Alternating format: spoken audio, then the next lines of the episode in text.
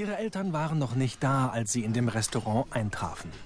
Das Hotel lag direkt am Wasser und von der schattigen Terrasse aus konnte man weit über den Atlantik blicken. In der Ferne erhob sich die Nachbarinsel Gomera aus dem Meer. Hungrig füllten sich die drei am Buffet einen Teller mit Fleischspießen auf. Von mir aus können wir hier bleiben. Immer schön warm, haufenweise leckere Sachen und keine Schule. Was macht eigentlich dein Rücken, Max? Ja, jetzt brennt es wieder. Ich möchte mal wissen, ob sich die 100 Euro für die Salbe wirklich gelohnt haben. 100 Euro? So viel Geld für drei winzige Töpfe mit Zaubersalbe. Ich hätte dem dafür keinen Cent bezahlt. Wenn ihr mich fragt, hat der Opa uns mit seinen Cremetöpfchen angeschmiert. Neben den drei Freunden stand eine junge Frau an der Salatbar und hatte das Gespräch anscheinend mit angehört. Um den Hals trug sie eine türkisfarbene Kette aus Steinperlen. Entschuldigt, wenn ich mich einmische, aber ihr spracht eben von einer Zaubersalbe oder so ähnlich. Ah ja? Haben Sie auch so etwas gekauft? Nein, lieber nicht. Aber ich weiß eine ganze Menge über diese Geschichten. Was denn für Geschichten? Tut mir leid, ich habe mich noch gar nicht vorgestellt. Ich heiße Jasmin Keller und mache eine Reportage über diese vermeintlichen Wundermittel.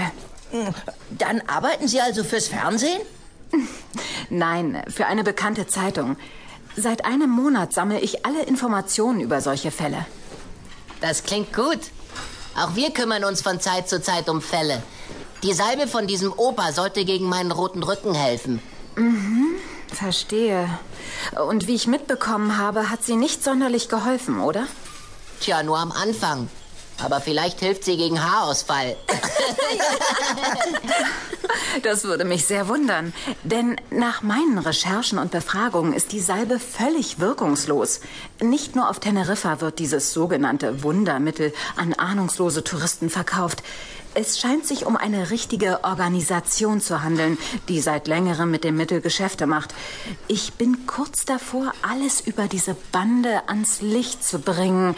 Und ich.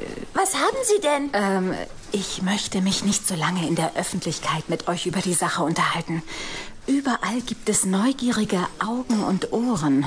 Man sieht es nicht gern, wenn ich der Sache auf den Grund gehe. Aber ihr müsst mir noch mehr von dem Verkäufer der Salbe berichten. Kann ich euch in einer halben Stunde am Pool treffen? Okay, einverstanden. Sehr gut. Äh, wartet, zur Sicherheit gebe ich euch meine Visitenkarte. Hier. Also, bis später. Ist ja irre. Die ist tatsächlich Reporterin. Wir sind gerade mal einen Tag auf Teneriffa und schon stecken wir wieder in einer spannenden Geschichte. Ich würde sagen, das ist ein Fall für Badingo!